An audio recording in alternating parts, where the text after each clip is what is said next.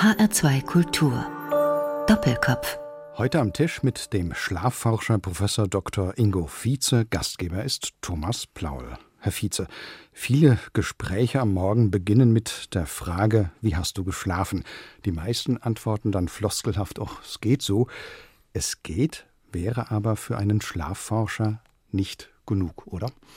Ja, man sagt ja so, es geht, es minus drei. Ja, das ist dieselbe Frage wie, wie geht's dir heute? Ja, und dann sagt man, geht oder gut. Und in Wirklichkeit denkt man wahrscheinlich, ja, wenn der wüsste, ja, eigentlich müsste man sagen, es geht mir heute miserabel. Und eigentlich müsste jeder dritte Deutsche morgens sagen, nachdem er aufgestanden ist und diese Frage bekommt, ich habe heute schlecht geschlafen. Und das ist auch das Wesentliche, was ist Schlafqualität? Ja? Wenn ich morgens aufstehe und ich sage, ich habe erholt geschlafen, ich habe gut geschlafen, zusammengefasst, dann war das wahrscheinlich eine Nacht mit ausreichender Schlaflänge und ausreichend guter Qualität. Wie oft werden Sie als bekannter Schlafforscher eigentlich gefragt, wie gut Sie geschlafen haben? Sagen wir, jeder zehnte Patient oder Patientin fragt mich, wie schlafen Sie eigentlich? Und dann sage ich, ich bin auch nicht mehr der beste Schläfer. Ich kenne schlechten Schlaf und dann sehe ich ein leichtes, freundliches Lächeln im Gegenüber, weil sie offensichtlich den Arzt mögen, wenn er selber weiß, um welche Erkrankung es geht. Professor Dr. Ingo Vize ist Oberarzt für Innere Medizin und Schlafforscher sowie Leiter des interdisziplinären Schlafmedizinischen Zentrums der Charité in Berlin. Er ist auch Vorsitzender der Deutschen Stiftung Schlaf. Über den Schlaf hat er nicht nur in Fachzeitschriften veröffentlicht, Ingo Vize ist auch als Buchautor hervorgetreten. Im vergangenen Jahr ist sein neues Werk erschienen, Die übermüdete Gesellschaft, wie Schlafmangel uns alle krank macht, erschienen im Rowold Verlag. Herr Vize, warum schlafen wir Menschen überhaupt? weil wir Menschen ein Gehirn haben. Ja, unter allen Lebewesen, die auf dieser Erde existieren, haben wir tatsächlich im Verhältnis Körper zu Gehirn Masse ein relativ ausgeprägtes großes Gehirn. Und das eine der Thesen, warum wir schlafen, ist halt, in unser Gehirn passen nur acht Stunden nonstop Informationen rein. Danach ist Schicht im Schacht. Dann müssen die Informationen verworfen, geordnet, gespeichert werden und dafür brauchst du den Schlaf, Nummer eins. Und Nummer zwei, das ist eine Erkenntnis tatsächlich erst der letzten fünf Jahre, auch das Gehirn muss sich säubern. Denn Gehirnleistung heißt ja Stoffwechsel, also da passiert ja was.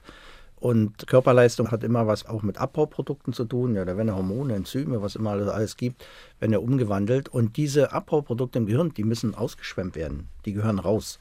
Und dazu brauchst du den Schlaf. Ganz einfaches Beispiel. Wir kennen alle die Alzheimer-Erkrankung. Ein Eiweiß, was damit zusammenhängt, ist das Beta-Amyloid.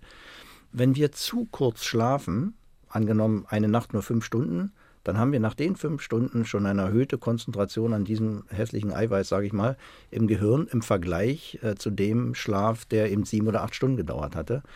So dass wir heute sagen, Schlaf ist wichtig für die Gedächtnisleistung und Schlaf ist wichtig für die, sagen wir Säuberung des Gehirns.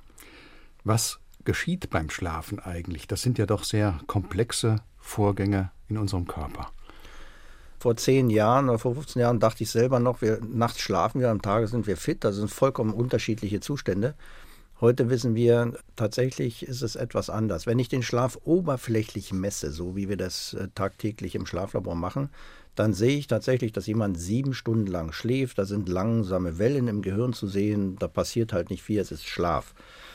Heute wissen wir aber, das, was ich oberflächlich messe im Gehirn, muss nichts mit dem zu tun haben, was im Inneren des Gehirns abgeht. Das können wir leider noch nicht messen. Und so wissen wir heute, es gibt während des Schlafes auch Wach im Gehirn.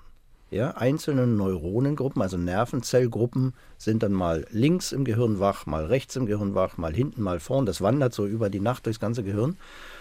Und am Tage genauso. Wir sind am Tage nicht fit. Wir beide unterhalten uns jetzt äh, ganz angeregt, aber dennoch schläft bei Ihnen gerade im Frontalhirn vorn eine kleine Nervenzellgruppe und bei mir vielleicht im hinteren Teil des Gehirns. Es gibt auch am Tage den lokalen Schlaf. Auch da holen sich die Nervenzellen äh, immer mal wieder eine Pause. Warum ist das ganz wichtig und interessant? Weil es äh, tatsächlich ja Menschen gibt, die so schlecht schlafen, dass sie behaupten, dass sie tagelang oder wochenlang tatsächlich gar keinen Schlaf finden da würde man ja salopp gesagt verrückt werden. Die geistige Leistungsfähigkeit leidet ja als erstes darunter. Wird man aber nicht. Warum? Weil es eben diesen lokalen Schlaf gibt, ähm, dass sich die Nervenzellgruppen im Gehirn dann doch mal ihre Pause suchen, auch wenn ich nachts schlecht schlafe. Das bekomme ich aber nicht mit am Tage, wenn bestimmte Nervengruppen in meinem Gehirn gerade ein Nickerchen machen. Genau, den lokalen Schlaf bekommt man nicht mit. Was man eventuell mitbekommt, das kennen wir alle, wenn ich nachts zu kurz geschlafen habe, dann wäre ich ja am Tage müde, beziehungsweise ich werde immer am Tage müde, muss es aber nicht merken. Alle vier Stunden und alle 90 bis 100 Minuten, also alle anderthalb Stunden.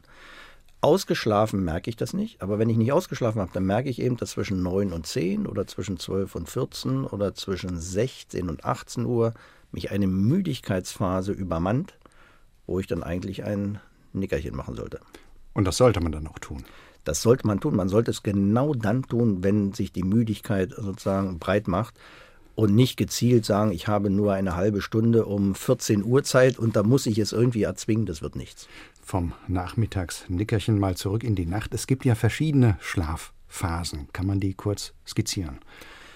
Ja, wir schlafen ein, haben eine ganz kurze Phase des Übergangs vom Wachen zum Schlafen. Das ist das Schlafstadium 1, sehr oberflächlicher Schlaf. Wir sind durch Licht noch erweckbar. Nach zwei, drei, vier Minuten tauchen wir in das nächste Schlafstadium ab. Das ist der mitteltiefe Schlaf. Da sind wir durch Licht schon nicht mehr erweckbar. Da kann jemand ins Schlafzimmer kommen, das Licht anmachen, man äh, wird nicht wach. Was uns aber in diesem Schlafstadium noch stört, sind Geräusche, vor allen Dingen ungewohnte Geräusche. Das Schlafstadium dauert in der ersten Sequenz circa, sagen wir mal, zehn Minuten, fünf bis zehn Minuten und danach geht es in das wichtigste Schlafstadium überhaupt, den Tiefschlaf. Im Tiefschlaf ist das Gehirn abgeschalten. Das ist praktisch wie eine Narkose. Da erholen wir uns tatsächlich geistig und körperlich. Die erste Tiefschlafphase ist sehr wichtig, dauert 20, 30, manchmal 40 Minuten. Und der ersten Tiefschlafphase folgt das letzte Schlafstadium, das vierte, der sogenannte Traumschlaf. Der ist, nachdem wir eingeschlafen sind, nach der ersten langen Tiefschlafphase sehr kurz, nur zwei, drei, vier, fünf Minuten. Im Traumschlaf arbeitet das Gehirn, deswegen sehen wir schnelle Hirnwellen, aber die Muskulatur ist gelähmt. Ähm, das Einzige, was sich bewegt, sind tatsächlich die Augen. An den Augenbewegungen erkennen wir den Traumschlaf. Und dann haben wir einen Zyklus hinter uns nach circa anderthalb Stunden. Oberflächlich, mitteltief, tief und Traum. Und dann wiederholt sich diese ganze Geschichte drei, vier, fünf Mal über die Nacht. Der Traumschlaf wird immer länger. Morgens träumen wir am längsten.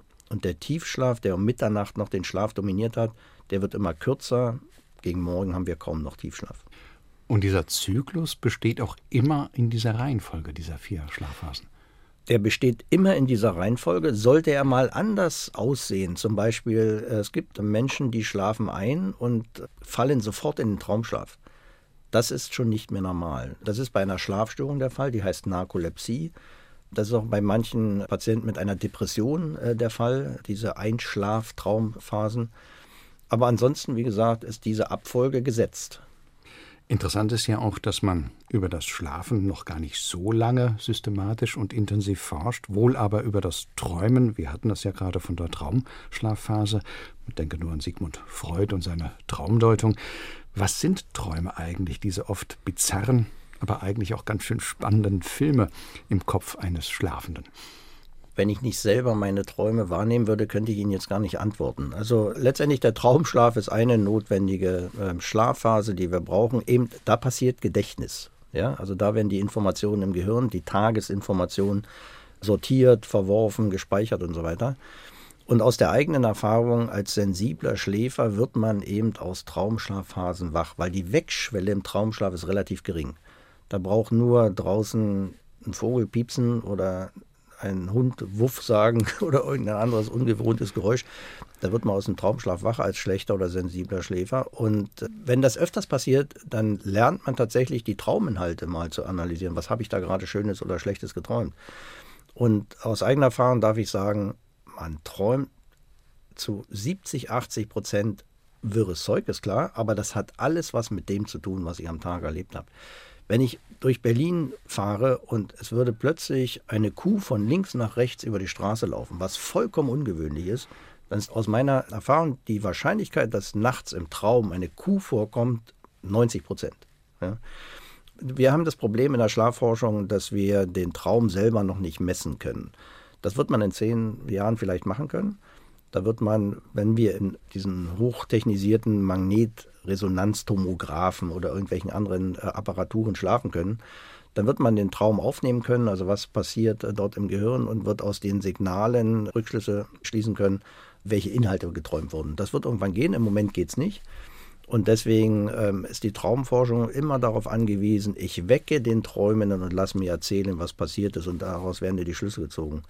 Es gibt ja auch Albträume, ist ganz klar, aber die Träume sind in der Regel nicht wirklich immer schlimm. Sie sind nicht, wenn man sagt, ja 80 Prozent aller Träume sind tatsächlich nicht wirklich positiv. Das sind keine glücklichen Träume, keine erotischen Träume, nichts. Das ist wirres Durcheinander, manchmal schrecklich, manchmal nicht. Aber sie sind ein Spiegelbild dessen, was ich am Tage so alles erlebt habe. Jetzt liest man mal immer wieder in einem Roman, er oder sie verbrachte eine traumlose Nacht. Gibt es das überhaupt? Gratulation, begnadeter Schläfer oder begnadete Schläferin. Ja, was auch viele nicht wissen. Es gibt ja viele, die sagen, ich träume gar nicht. Nein, wenn man den Traum nicht wahrnimmt, dann ist man ein guter Schläfer. Ich hatte ja gesagt, die Wegschwelle ist gering aus dem Traumschlaf. Und wenn man selbst im Traumschlaf, zum Beispiel durch ungewohnte Geräusche, was auch immer, nicht wach wird oder durch Schnarchen des Partners oder keine Ahnung, äh, dann hat man einen gesunden, guten Schlaf. Dann wird man einfach aus seinen Träumen nicht wach und ist auch gut so. Stichwort guter Schlaf, Herr Vize. Wann kann man denn eigentlich von einem guten Schlaf sprechen? Guter Schlaf ist der Schlaf, nachdem ich morgens aufwache und sage, ich bin erholt. Das ist so ein Kriterium, ein subjektives Kriterium, individuell unterschiedlich. Ich habe heute Nacht gut geschlafen. Wenn man das Ganze objektivieren würde wollen, dann würde ich sagen, der Schlaf sollte sieben, siebeneinhalb Stunden gedauert haben, egal welches Lebensalter. Das gilt für den 90-Jährigen wie für den 30-Jährigen und die Jüngeren noch länger. Und was die Qualität des Schlafes betrifft, ähm, kurz zusammengefasst, von Licht aus bis Licht an, wenn das 100% Bettliegezeit sind, dann darf ich maximal 15 Prozent, also ein Siebtel der Nacht unruhig geschlafen haben oder wach sein, dann bin ich noch ein guter Schläfer. Wenn ich mehr als ein Siebtel der Nacht wach bin oder mich ständig bewege und, und einen gestörten Schlaf habe, dann ist die Qualität beeinträchtigt. Beeinträchtigte Qualität. Die nächste Frage muss natürlich sein, wann spricht man von einem schlechten Schlaf und weiter dann sogar von einer regelrechten Schlafstörung? Da gibt es auch viele, viele Unklarheiten, muss ich ehrlich sagen, weil wir immer wieder auch Betroffene haben, die kommen und sagen, ich habe eine Schlafstörung. Und dann stellt sich raus, sie müssen nachts viermal auf Toilette, das nennen sie schon Schlafstörung, oder sie werden 20 Mal wach für einige wenige Sekunden oder Minuten, nehmen das auch wahr und das stört und, und denken, sie haben eine Schlafstörung. Wir gehen tatsächlich heute davon aus, dass das häufige nächtliche Wachwerden, was ja jedem mal passieren kann. Ich werde oft wach, warum? Weil das Bett unbequem ist, weil irgendwas Neues, weil ich einen anstrengenden Tag hinter mir hatte. Wenn ich aber immer gleich wieder einschlafen kann, dann ist das aus heutiger Sicht, muss man sagen, vielleicht ändert sich das, noch keine Schlafstörung. Eine Schlafstörung ist tatsächlich die, wenn ich länger als eine halbe Stunde zum Einschlafen brauche, dann habe ich eine Einschlafstörung. Wenn es mindestens dreimal in der Woche passiert, dann eben läuft man Gefahr, dass es chronisch wird. Und wenn ich nachts aufwache, zur Toilette gehe, warum auch immer, und dann auch wieder länger als 30 Minuten zum Wiedereinschlafen brauche, nämlich nicht 30 Minuten, sondern eine Stunde oder anderthalb Stunde, dann habe ich eine Durchschlafstörung. Also dieses 30-Minuten-Kriterium ist ganz wichtig, weil wenn ich nach 30 Minuten tatsächlich nie eingeschlafen bin, das kennen viele, dann dauert es tatsächlich anderthalb, zwei Stunden, ehe ich wieder einschlafen kann weil der Kopf dann anfängt auch zu arbeiten. Man macht sich im Grunde ja selbst wach. Ja, natürlich kann man sich da auch ein bisschen reinsteigern, ist klar. Aber selbst wenn man der gelassenste Schläfer ist und mit so einer Stunde Wachheit auch gut umgehen kann, wir haben alle immer ein 20, 30 Minuten Fenster zum Einschlafen und danach werden wir wieder wach. Das ist dieser anderthalb Stunden Rhythmus, den es auch am Tage gibt, zwischen müde und wach. Und äh, von daher sollte man tatsächlich lernen, zu welcher Zeit man am besten ins Bett geht. Der klassische Fehler ist, vor dem Fernseher sitzen, müde werden, vielleicht eine Sekunde die Augen zugemacht, eingeschlafen, oh, jetzt ist Zeit zum ins Bett gehen. Ja, aber dann Umweg Bad, nochmal Licht an, Zähne putzen, dauert alles ein bisschen, 10, 20 Minuten. Man ist nach 25 Minuten bettfertig und legt sich ins Bett. Plötzlich ist die Müdigkeit weg. Man fragt sich, was ist los? Ich war doch gerade müde. Ja, sorry, 20, 30 Minuten Fenster vorbei, kann man eigentlich wieder aufstehen, Film weiterschauen. Von der Schlafstörung zum Schlafmangel oder eigentlich umgekehrt, denn Schlafmangel muss nicht, aber kann wohl auch zu einer Schlafstörung führen. Ist das richtig? Schlafmangel kann zu einer Schlafstörung führen, ist richtig. Aber Schlafmangel an sich, wenn wir dauerhaft nicht auf sechs Stunden kommen, also weniger als sechs Stunden schlafen, dauerhaft heißt länger als fünf Jahre aus heutiger Sicht, dann ist das einfach ungesund. Also wir wissen heute, wenn man junge Leute zwei Wochen lang nur sechs Stunden schlafen lässt und danach machen sie einen Leistungstest, dann sind sie deutlich schlechter, als wenn sie zwei Wochen lang ihre Wohlfühlschlafmenge hatten von sieben oder acht Stunden. Also auf die geistige Leistungsfähigkeit, auf die mentale Leistungsfähigkeit wirkt sich das sofort aus, dieser kurze Schlaf. Gesundheitsschäden gibt es, wenn man das Ganze hütet und tatsächlich dauerhaft Kurzschläfer ist und an seinem Schlaf spart, dann wird es nach fünf Jahren gefährlich. Die Frage, die sich jetzt bestimmt viele Hörerinnen und Hörer stellen, was können wir denn selbst tun, um besser zu schlafen und vor allen Dingen auch um länger zu schlafen? Wobei das liegt ja letzten Endes eigentlich in unseren Händen. Korrekt. Ja, also das Problem ist, dass es so viele Mythen gibt, die sich seit Jahrzehnten halten, äh, auch in den Medien, in, wo man nachliest, aber mehr so, Mund, so Mundpropaganda, ja. Es ist ein Mythos, dass man denkt, Manager-Typen, wie auch immer, brauchen nur vier Stunden Schlaf und das ist irgendwie vorzeigbar, das ist nachahmbar. Ja? Es müsste genau andersrum sein. Ja? Es muss sich durchsetzen in Deutschland, dass es hip ist zu sagen, ich brauche meine sieben oder acht Stunden Schlaf. Danach bin ich wegen mir 16 Stunden fit, da könnt ihr mit mir machen, was ihr wollt. Aber mir sind wichtig meine acht Stunden Schlaf. Und deswegen gehe ich auch abends um meinetwegen um 22 Uhr aus einer Veranstaltung weg. Ich gehe nach Hause, weil ich meinen Schlaf brauche und quäle mich nicht da bis 23 oder 24 Uhr und habe dann wieder nur sechs Stunden Schlaf. Also diese Selbstdisziplin, äh, auf seinen Schlaf zu achten, die haben wir in Deutschland nicht, leider. Und wenn wir sie schon nicht haben und nachts so kurz schlafen, dann wäre eben der zweite Tipp, na dann holt doch am Tage den Schlaf nach. Ja, aber ich kenne niemanden, der an seinem Arbeitsplatz tatsächlich mal sich die Zeit nimmt, jetzt wird er müde, den Kopf hängen lässt und zehn Minuten schläft. Nee, er greift zur nächsten Tasse Kaffee. Ja, und dann sind es am Tage fünf oder zehn Tassen Kaffee, wird versucht, gegen die Müdigkeit zu kämpfen. Also wir brauchen einfach eine, ich will mal nicht sagen Schlafkultur, aber wir brauchen eine Kultur, die dem Schlaf wieder den Platz einräumt, den, den er braucht. Wer das übrigens verstanden hat, äh, zumindest äh, international, das sind die Sportler. Eine Leistungsreserve ist guter Schlaf oder die Erholung zwischen Wettkämpfen und so weiter. Ja. Das ist letztendlich Neuland. Es gibt in Europa kaum jemand, der sich damit beschäftigt. Aber gerade in diesen Berufsgruppen ähm, ist das ja ganz wichtig. Oder jeder Autofahrer kennt es auch. Das ist ja etwas, was Sie in Ihrem Buch Die übermüdete Gesellschaft ja auch machen. Der Titel sagt es ja auch schon. Sie heben das Schlafen als Thema weg von der individuellen Ebene und hoch auf die gesellschaftliche Ebene. Sie haben es ja eben auch ausgeführt, dieser Mythos, äh, Manager, die sich brüsten damit, ich komme mit fünf Stunden Schlaf aus, das sind ja alles auch Selbstlügen. In der Sprache, das schreiben Sie so schön, haben wir das ja auch, Schlafmütze und Langschläfer ist eher negativ belegt. Der gesellschaftliche Schaden, den Sie beschreiben, der ist ja immens. Wenn Sie zum Beispiel sagen, 80 Prozent übermüdete Arbeitnehmer, 20 Prozent müdigkeitsbedingte Verkehrsunfälle. Wie kann man denn das errechnen sozusagen in eine gesellschaftliche Dimension hinein? Naja, es gibt eine internationale Studie, die hat halt berechnet, dass es äh, Deutschland im Jahr 60 Milliarden kostet und in den anderen europäischen Ländern ähnlich, je nach Bevölkerungsdichte. Und was ist damit gemeint? Damit ist gemeint, dass wenn ich schlecht schlafe, bin ich nicht leistungsfähig. Und wenn ich nicht leistungsfähig bin, dann bin ich eben erwerbsunfähig oder gehe nicht auf Arbeit oder nehme Krankheitstage. Die zählen da rein, wobei wir natürlich in Deutschland das Problem haben, es gibt kaum jemanden, der wegen einer Schlafstörung als Diagnose krankgeschrieben wird. Da müssen immer andere Diagnosen für herhalten. Jedenfalls diese Arbeitsunfähigkeitstage zählen rein. Dann Unfälle. Die häufigsten Unfälle sind Haushaltsunfälle. Und ein Haushaltsunfall, weil ich mich in den Finger schneide oder weil ich vom Hocker falle, das ist nicht Schicksal, sondern das ist Ungeschick oder Unaufmerksamkeit. Schlafdefizit würde ich es nennen. Ja. Äh, die zählen da alle rein. Dann natürlich die Unfälle auf Arbeit, die Unfälle, wir haben gerade darüber gesprochen, im Verkehr. Und wenn man das alles zusammenrechnet, dann kommt man auf diese immensen Zahlen. Ja den Ruf des Schlafens in der Gesellschaft verbessern, gleichzeitig mehr Aufklärungsarbeit über den Schlaf zu leisten. Das ist ein Hauptanliegen des Schlafforschers Ingo Vize, heute zu Gast im Doppelkopf in HR2 Kultur. Eignet sich eigentlich Musik zum Einschlafen, so ein richtiges Heavy-Metal-Stück? Eher nicht. Musik ja, aber nicht Heavy Metal. Ein Heavy-Metal-Stück hören wir jetzt auch nicht als ersten Musikwunsch unseres Gastes, sondern einen Titel, der geradezu ein Lieblingslied eines Schlafforschers sein muss, Phil Collins, One More Night.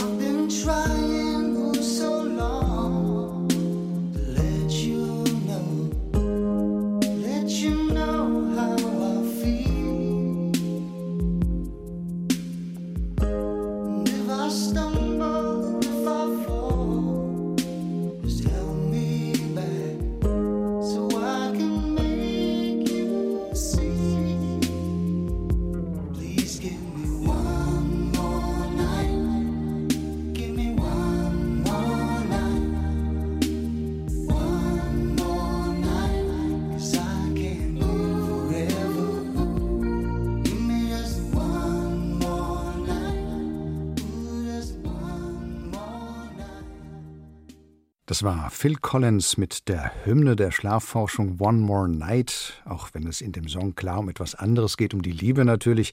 Gewünscht hat sich dieses Musikstück der heutige Gast im Doppelkopf in HR2 Kultur, der Schlafforscher und Schlafmediziner Professor Dr. Ingo Vize. Mein Name ist Thomas Plaul. Herr Vize, Sie leiten das interdisziplinäre Schlafmedizinische Zentrum der Berliner Charité. Was genau macht dieses Schlafmedizinische Zentrum? Ja, wir nennen es ja tatsächlich Zentrum, was es auch ist, und nicht Schlaflabor. Das ist ja so ein bisschen das Problem der Schlafmedizin in Deutschland, auch für die Patienten selber, ne? dass sie immer denken, ja, ich gehe zu einem Schlafmediziner und der hat ein Schlaflabor und da wäre ich gleich reingelegt. Ja, möchte ich vielleicht gar nicht.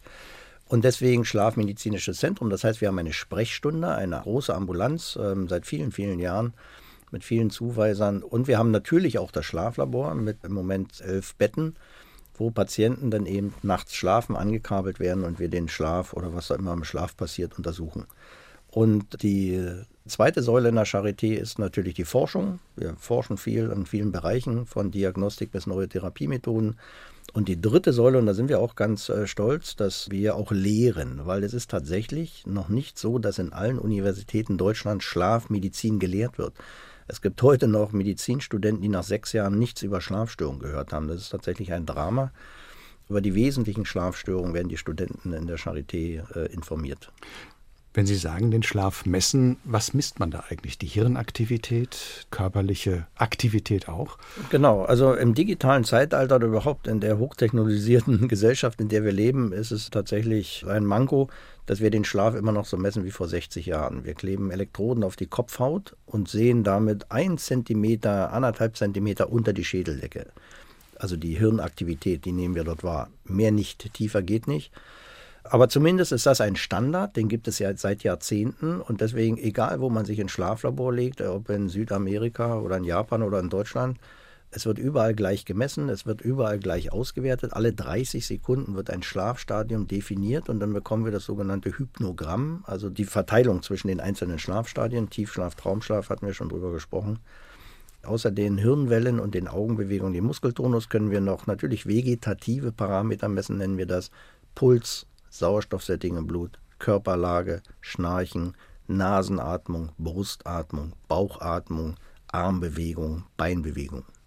Im Falle von Schlafstörungen, die Therapie, die Heilungsmöglichkeiten, sind die sehr individuell zugeschnitten oder gibt es da für jede Schlafstörung sozusagen ein Gesamtpaket, das sich bewährt hat? Gute Nachricht für alle Schlafgestörten. Schlafstörungen sind extrem häufig und sie sind meistens chronisch. Einmal Schnarcher, immer Schnarcher. Einmal schlechter Schläfer, immer schlechter Schläfer, in der Regel. Sie sind aber alle auch gut therapierbar, muss man ehrlich sagen. Jede einzelne Schlafstörung, ähm, nachdem sie diagnostiziert wurde, hat heute ihre Therapiemethode die man vielleicht nicht unbedingt mögen mag, aber äh, wir können Schlafstörungen gut therapieren. Ja. Sind das eher Methoden, die das Verhalten den Umgang mit dem Schlaf betreffen oder ist es dann auch tatsächlich Medizin? Das ist tatsächlich Medizin. Wenn wir von Verhalten sprechen, dann müssten wir viel eher ansetzen. Wir haben das Problem in Deutschland, dass Schlaf nicht im Präventionsgesetz verankert ist. Also wir machen noch zu wenig Schlafprävention. Die müsste nämlich schon im Schulalter anfangen. Ja, die Schüler lernen heute, wie kocht man oder wie ernährt man sich, ja, und die wissen, wie man sich fit halten muss.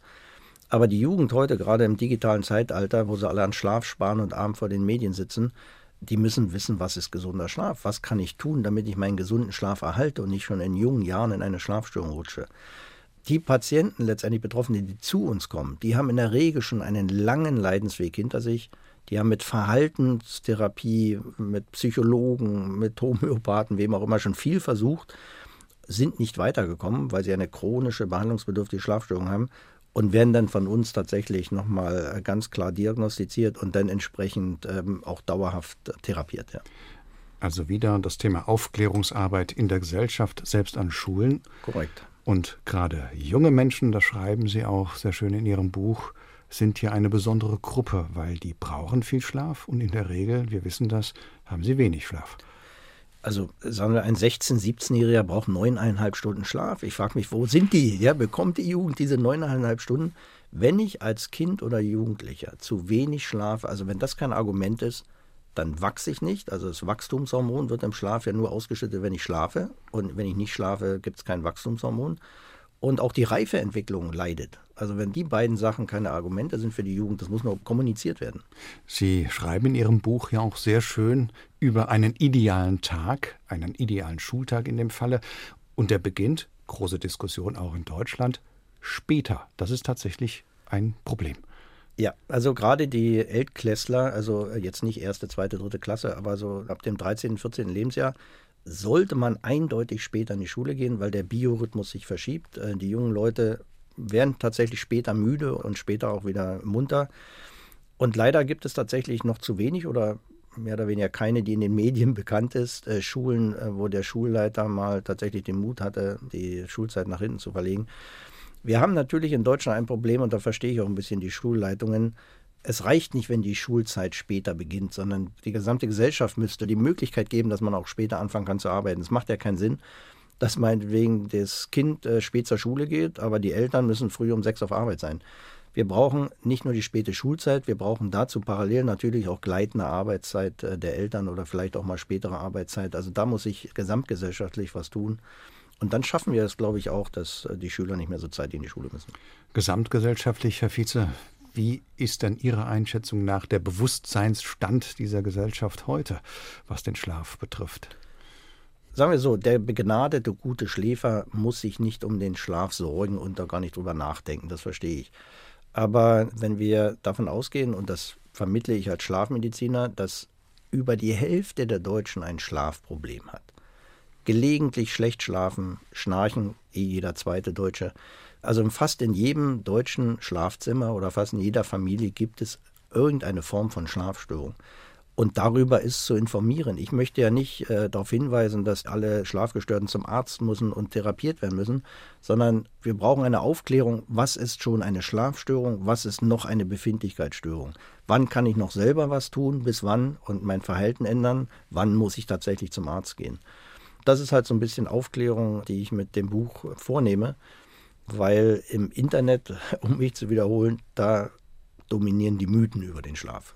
Nun wird ja je nach Form der Schlafstörung unterschiedlich therapiert. Wir hatten das kurz schon angesprochen. In Ihrem Buch versuchen Sie nicht nur das negative Image des Schlafes selbst wegzuwischen, sondern auch den Schlafmitteleinsatz von seinem schlechten Ruf zu befreien. Wieso sind Schlafmittel eigentlich so schlecht angesehen, wo sie doch vermutlich recht weit verbreitet sind? Das ist vollkommen richtig. Es kann einfach nicht sein, verstehen Sie, dass ein Schlafmittel einen schlechten Ruf hat als ein Antidepressivum, ja, oder einen schlechten Ruf hat als das ADHS-Mittel bei Kindern Ritalin. Die haben alle einen viel besseren Ruf, ja. Wird ja auch massenweise eingesetzt. Und immer wenn es um ein Schlafmittel geht, dann kommt ein großer Aufschrei, um Gottes Willen keine Schlaftablette. Das hat mal begonnen mit Contagan, das hat mal begonnen mit den alten Barbituraten, mit denen man sich selber umbringen konnte und äh, Missbrauch äh, betrieben wurde. Das ging weiter mit den Benzodiazepinen, wobei die Benzos praktisch gute Beruhigungs- und Schlafmittel sind, eigentlich noch heute. Das Problem ist, und das war es schon damals, vor 30, 40 Jahren, als die Benzos äh, viel verschrieben wurden, die sogenannten Benzodiazepine, es gab keine betreuenden Ärzte. Ich sage immer, wenn ein Blutdruckpatient seine Tablette nimmt, dann kontrolliert er vielleicht selber den Blutdruck und plötzlich stellt er fest, da stimmt was nicht mehr. Was macht er? Er nimmt nicht eine zweite oder dritte Tablette. Er geht zum Arzt und fragt, Doktor, was machen wir jetzt? Die Blutdrucktablette reicht nicht mehr. Wenn der schlafgestörte Patient zu Hause mit seiner Tablette sitzt und die reicht nicht mehr, der merkt irgendwie, Wirkung geht verloren, der geht eben nicht zum Arzt, weil es gibt keine niedergelassenen Schlafmediziner der sitzt dann zu Hause und versucht es dann eben mit der zweiten oder dritten Tablette. Und das ist so die Mehr, die sich über die Jahrzehnte aufgebaut hat. Schlaftablette macht abhängig, dann nimmst du plötzlich zehn Tabletten, wenn eine nicht mehr reicht. Nein, das ist eine fehlende ärztliche Betreuung. Das heißt, ich entnehme dem auch, dass es noch zu wenig Ärzte gibt, die auch schlafmedizinisch im Grunde geschult sind. Ja, selbst unter den Ärzten dominieren diese Mythen. Und das hat halt damit zu tun, dass wenn ein Betroffener heute zum Hausarzt geht, der Hausarzt muss nichts über Schlafstörungen wissen, weil er hat es im Studium nicht gelernt, das ist Nummer eins. Und das zweite Problem, was wir in der Schlafmedizin haben, wir haben nicht jedes Jahr ein neues therapeutisches Mittel und dahinter eine Pharmafirma, ja, die flächendeckend in Deutschland Weiterbildungen anbietet. Uns fehlt tatsächlich dieses Podium der Weiter- und Fortbildung der Hausärzte, der Allgemeinmediziner. Das machen wir nicht. Deswegen wissen viele tatsächlich mit dem Thema Schlafstörung nicht zu viel anzufangen und äh, versuchen die Patienten dann irgendwie weiter zu verweisen. Ja. Lassen Sie uns doch mal einen Blick in die Zukunft werfen. Ist es von der Evolutionsgeschichte her denkbar, dass das Schlafverhalten des Menschen, wenn er nun schon so wenig schläft, dass also dieses veränderte Schlafverhalten dazu führt, dass auch der Schlafbedarf sich ändert? Tja, also ich meine, die Menschheitsgeschichte, wir leben ja nicht erst seit tausend Jahren, sondern schon ein bisschen länger. Und es hat ja alles gebraucht, äh, sich zu entwickeln, wie es sich jetzt entwickelt hat. Und das Schlaf-Wach-Verhalten hat ja was mit Licht-Dunkel zu tun. Und wir wissen heute, wenn ich gegen Licht-Dunkel schlafe, was ja die viele Schichtarbeiter machen, dann ist das Körperverletzung. Dann laufe ich Gefahr, Erkrankungen zu bekommen. Ja? Krebs, entzündliche Erkrankungen und so weiter. Das ist bekannt. Wir können zum Beispiel mit Schichtarbeit oder Jetlag und so weiter, können wir den Schlaf-Wach-Rhythmus zwar austricksen, aber es ist einfach ungesund. Ob sich der Schlaf in den nächsten Jahrhunderten ändern wird und wir irgendwann nur noch sechs oder fünf Stunden Schlaf brauchen, darüber kann man spekulieren. Ich würde sagen, nein. Es braucht einfach eine Grundmenge von Schlaf, die wird es immer brauchen. Man kann den Schlaf überlisten, mal eine Nacht. Man kann auch mal einen Monat oder ein halbes Jahr oder ein Jahr schlecht schlafen. Oder sich mit Wachmachmitteln irgendwie am Schlaf sparen, weil man hat ein Jahr dann ein Mega-Projekt und pusht das durch. Aber auf Dauer wird es nicht gehen und Lebenserwartung nimmt ja im Moment zu. Wenn wir wollen, dass sie weiter zunimmt und in dem Maße sich hält, äh, dann brauchen wir auch den gesunden Schlaf. Also der Schlafbedarf wird bleiben, genauso wie der Bedarf an Musik und dem entsprechen wir im Doppelkopf in H2 Kultur ja immer gerne. Deshalb hören wir jetzt den zweiten Musikwunsch unseres heutigen Gastes Ingo Vize und das ist wohl einer der bekanntesten Songs der irischen Rockband U2 With or Without You.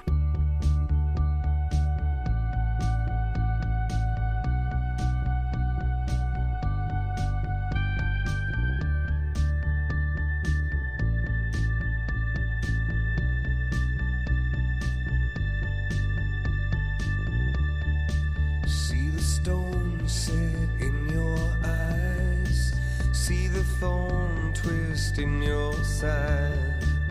I'll wait for you.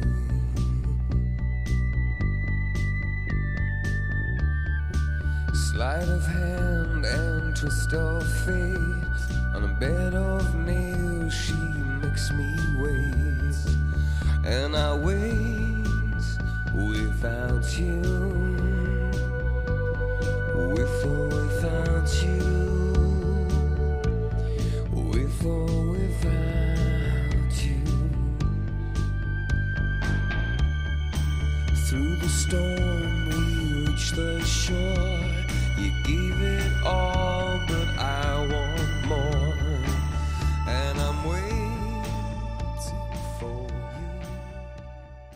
Das war aus dem Jahr 1987 U2 mit With or Without You, gehört im Doppelkopf in HR2 Kultur. Gast im Studio ist der Schlafforscher Ingo Vize. Mein Name ist Thomas Plaul. Unser Gast heute ist 1960 in Cottbus geboren und hat in Moskau und an der Humboldt-Universität in Berlin Medizin studiert. Seine Promotion und Habilitation hat er jeweils zu einem schlafmedizinischen Thema gemacht. Herr Vize, wann haben Sie denn zu diesem Thema Schlaf gefunden? Nicht im Studium. Und nicht ähm, im Schlaf. Genau, und nicht im Schlaf. Ich bin ja, als ich aus Moskau zurückkam, kam ich mit meiner Frau zusammen, waren schon verheiratet und dann hieß es, äh, wo geht's hin in der DDR, in welche Stadt? Und dann hatten wir halt das Glück, dass wir zu zweit waren und dann hat man verstanden, naja, ein Platz für zwei gleichzeitig, das finden wir nur in Berlin und wahrscheinlich an der Charité, an der großen Charité. Und so sind wir tatsächlich in die Charité gekommen. Und dort kam ich in eine Abteilung, die hieß Neuropathophysiologie. Und das Spannende war dort, da wurde Extremmedizin gemacht, Extremmedizin und Forschung. Zum Beispiel Antarktisforschung. Auch die DDR hatte ja eine Station in der Antarktis. Es ging auch ein bisschen um Weltraumforschung und es ging auch um Schlaf. Es wurde damals schon, und das war ganz spannend, Ende der 90er Jahre, in der DDR zum Beispiel ein Nasenspray zum Einschlafen getestet. Substanz P, Das ist ein Peptid, ein Eiweiß, was äh, tatsächlich auch schlaffördernde Wirkung haben kann. Und das fand ich irgendwie so spannend, dass mich das Thema Schlaf gefesselt hat und dann tatsächlich veranlasst hat, dort in einigen äh, Studien mitzumachen und nach der Wende dann äh, nach Marburg zu gehen in Hessen, ein halbes Jahr die Schlafmedizin zu erlernen. Dort gab es ein sehr großes äh, Schlaflabor in der inneren Medizin. Sozusagen mein Lehrer ist der Professor Peter aus Marburg. Und dann zurückgekommen, 1990 haben wir dann das erste Labor in der Charité aufgemacht. Marburg, das hören wir im Hessischen Rundfunk natürlich sehr gerne, Herr Vize. ich habe gelesen, dass Sie eigentlich Meeresbiologie studieren wollten. Wieso hat das damals nicht geklappt oder warum haben Sie das nicht gemacht? Abschlussball 10. Klasse, ähm, hat meine Lehrerin mit mir getanzt oder ich mit ihr und dann fragte sie mich, ob ich mir vorstellen kann, im Ausland zu studieren. Und, und dann habe ich gesagt, ja, Ausland studieren. Hm. Und dann, worum geht es denn? Und dann ging es irgendwann, ja, am Angebot ist zum Beispiel Biomedizin.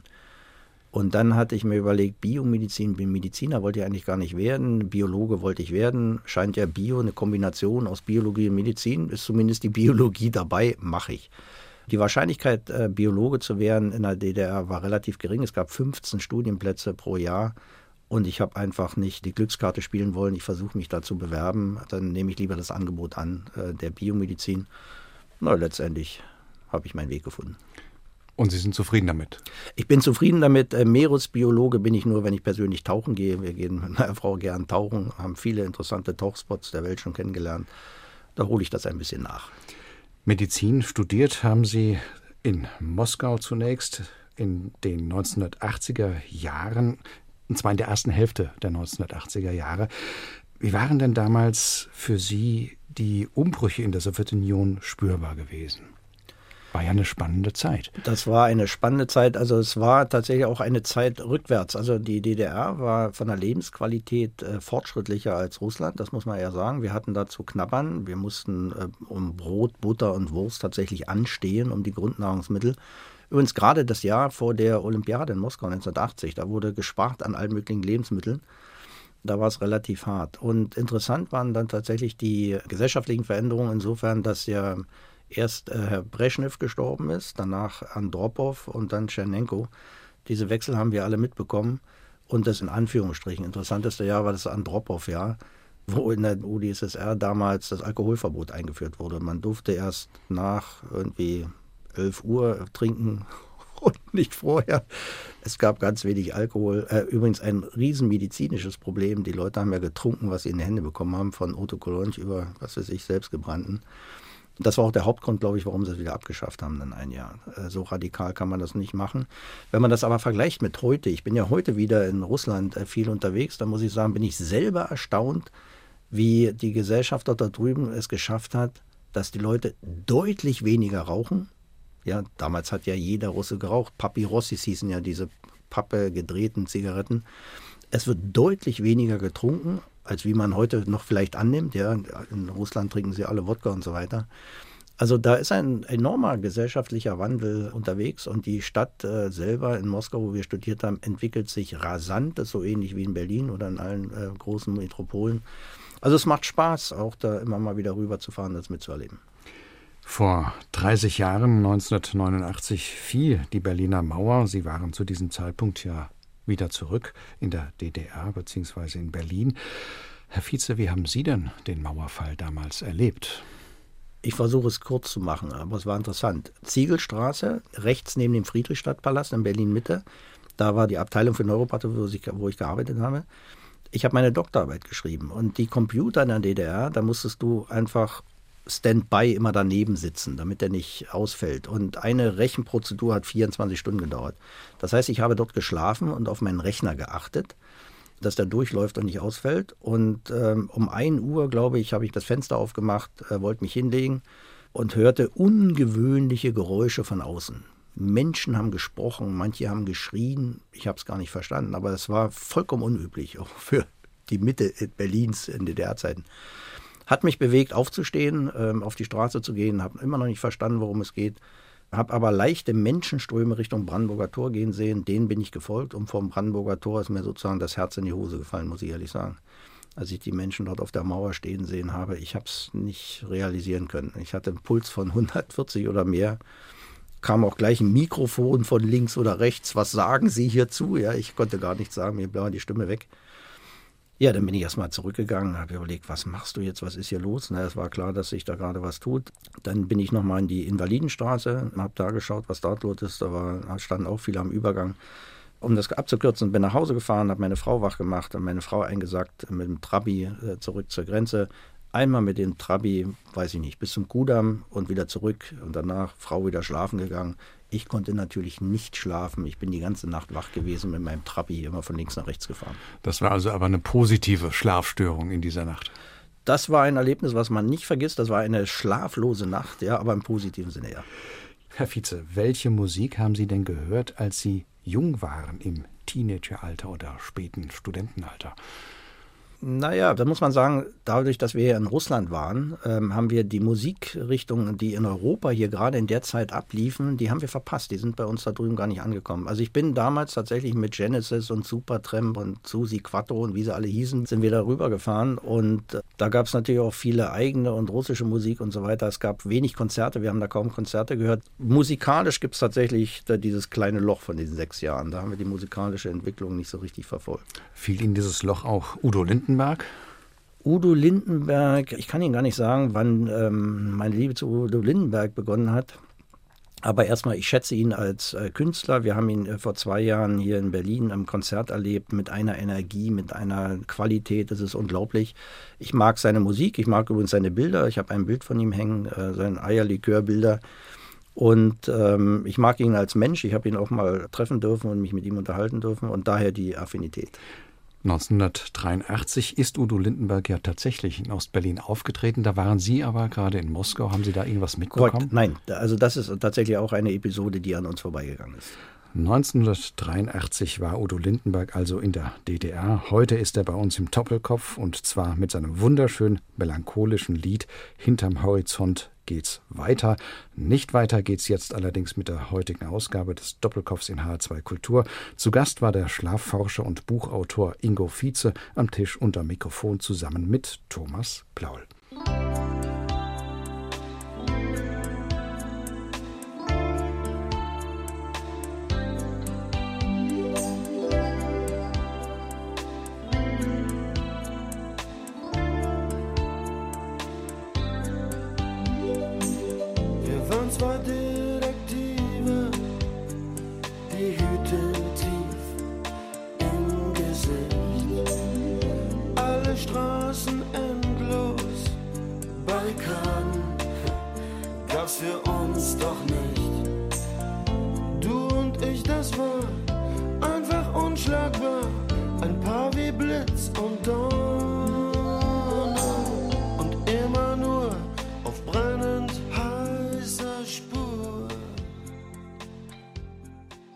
Das war HR2 Kultur Doppelkopf. Aus urheberrechtlichen Gründen müssen wir Musiktitel in unserem Podcast-Angebot ausblenden. Weitere Sendungen, die Sie jederzeit hören können, finden Sie auf hr2.de.